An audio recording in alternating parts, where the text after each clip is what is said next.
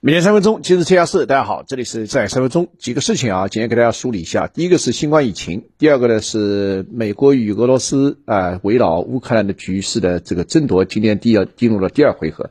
第三个呢是哈萨克斯坦的局势最近有一些新的发展啊，如何解读？先说新冠疫情吧。这个奥密克戎从十一月二十五号从南非开始，现在已经呃一个半月多了。那么最新有两个消息呢，听上去非常耸人听闻。第一个是 WHO，就是世卫组织啊，昨天发了一个警告，说如果不加控制的话，未来两个月啊，一半的欧洲人将染上新呃染上那个奥密克戎。第二个呢是美国的这个首席这个疾控的专家福奇老人家 Dr. 福奇啊，他说这个奥密克戎病毒如果不加防范的话，呃，每个人都有可能染上。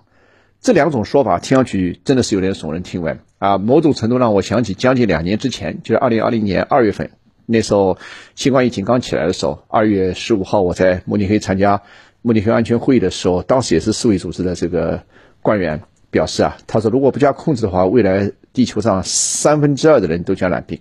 那当时我马上连线了这个钟南山院士，钟南山院士然后跟我说，从数学模型的计算上是对的啊，所以中国要实行。清零政策啊，这个用强大的政府力量来予以干预。那么从过去两件情况来看，中国的当时的研判显然是对的，但是世卫组织科学家们当时所做的判断也是对的。这就我们看到了西方目前的这个阵营啊这种情况。现在可以说是上次我说这个人类进入了一次新的新冠疫情啊，有点像一夜打回到解放前的那个时代。奥密克戎来了以后，它就是这样。所以未来的半年。恐怕是一个比较艰巨的时候，或者至少是未来三个月。等到五月份以后，情况可能会稍有缓转，因为它温度开始起来了嘛。那么，所以从这意义上说，围绕着北京奥运啊所展开的这个坚持清零的政策，我认为在目前这个阶段，我还是坚持我的观点，无论如何都是对的。而且现在这个北京作为这个冬奥会的这个主办地啊，天津作为它的护城河，一定要守住。啊，甚至不惜一切代价，天津封城都需要来做到。因为这次的这个传染期比较短，所以封城相对来说就可以用两个多星期时间就可以进行好几轮的这个封城和隔离啊。这当然是我的一家之言。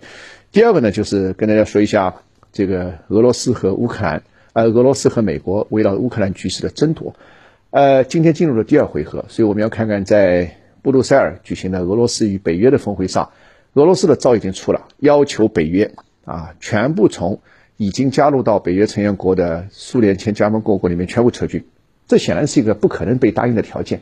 但是由于俄罗斯这次把筹码拉得很高，所以呢，他这个未来美国只要答应他里面的百分之六十，可能也就达到原来的百分之一百的目的了。所以这个谈判技巧非常之高。另外，这个俄罗斯为什么如此重视乌克兰？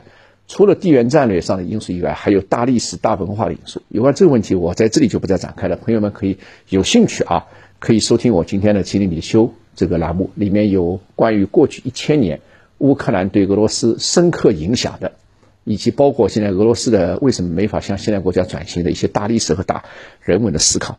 最后第三个，跟大家说一下哈萨克斯坦局势。哈萨克斯坦这个新政府成立了，呃，无论如何，这都是一件好事啊。这个。可能有内外因素的干扰，这在这里我们就不再做揣摩了。